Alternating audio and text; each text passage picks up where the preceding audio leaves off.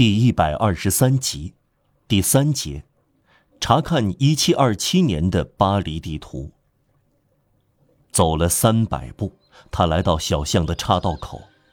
小巷分成两条斜路，一左一右，让瓦尔让面前形成 Y 字的两条分支。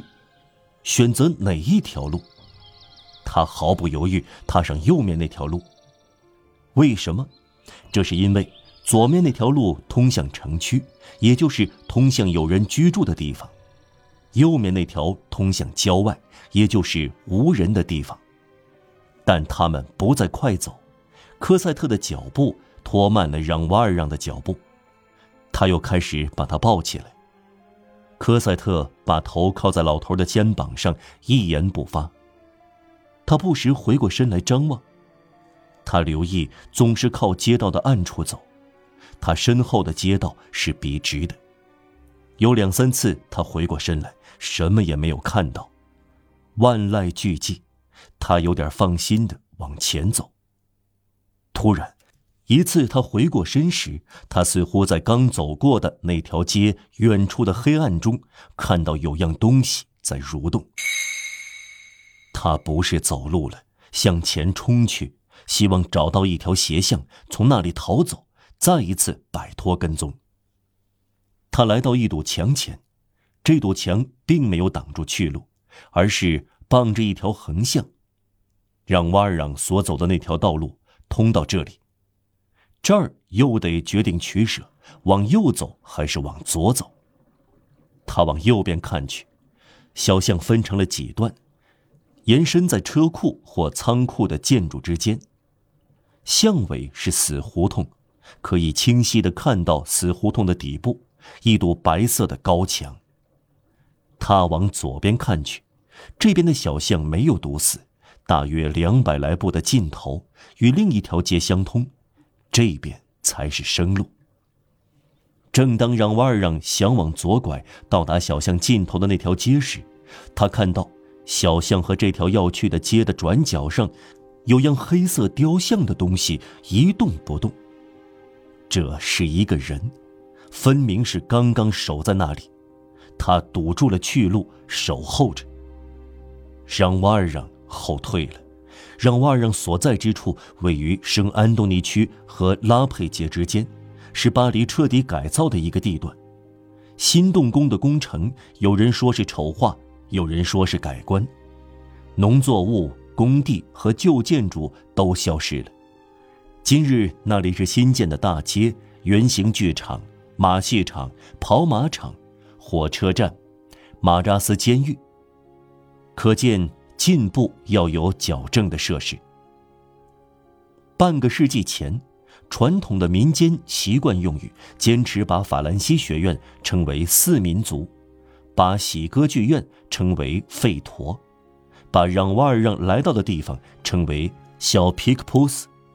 圣雅克门、巴黎门、中式城门、波尔什隆街、加里奥特街、泽雷斯定会修士街、加布浅会修士街、垂球林荫道、烂泥街、克拉科维树街、小波兰街、小皮克普斯街，这些是新巴黎残存的旧名称。人民的回忆在往昔的残物上飘荡。再说，小皮克普斯几乎不存在了，它从来只是一个街区的雏形，近乎西班牙城市的修道圣地。道路很少铺石块，房舍稀稀落落，除了我们要提到的两三条街，处处是墙垣和荒僻之地。没有店铺，没有马车，从窗户透出的烛光疏疏落落。一过十点。灯光全熄，全是园圃、修道院、工地、沼泽。零星的低矮房屋，还有像楼房一样高的围墙。上一世纪，这个街区就是这样。大革命已经对他毫不客气。共和国市政官拆毁它，打穿它，到处开洞，那里累积起一堆堆的瓦砾。三十年前。这个街区被新建筑一笔抹掉了，今日它已被完全划掉。小皮克普斯在现今的地图上已不再保留痕迹，却相当清楚地标明在1727年的地图上。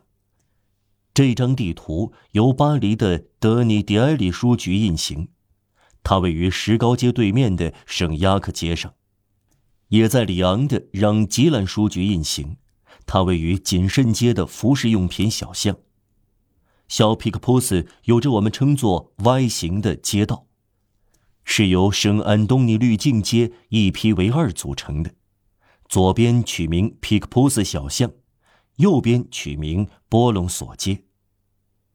Y 字的两条分叉在顶端有一条横杠连起来，这条横杠叫直墙街。波隆索街通到那里，皮克普斯小巷穿越而过，往上延伸到勒努瓦尔市场。从塞纳河那边过来的人走到波隆索街的尽头，左边就是直墙街，往右脚突然一转，前面就是这条街的围墙。右边是直墙街的尾段，没有出路，叫做让洛斯胡同。让瓦尔让就在这里。上文说过，他看到那个黑影守在直墙街和皮克普斯小巷的拐角上，便后退了。不用怀疑，那个黑影在窥视他。怎么办？往回走已经来不及了。刚才他看到身后一段距离之外的黑暗中蠕动的，无疑是沙威和他那一队人。沙威可能已经在街口，而让瓦尔让在街尾。看来沙威熟悉这一小块迷宫式的地段，早有防备，派出他的一个人守住出口。这些猜测接近事实，随即在让瓦尔的脑海里旋转起来。如同大片灰尘在骤起的狂风中飞舞。他观察让洛斯胡同，那里挡住了；他观察皮克普斯小巷，那里有一个哨兵。他看到那张黑乎乎的脸显现在誉满月光的白色石子路上，往前要落在这个人手上，后退这是投到沙威手里。让瓦尔让感到落在慢慢收拢的网中，他绝望地看着天空。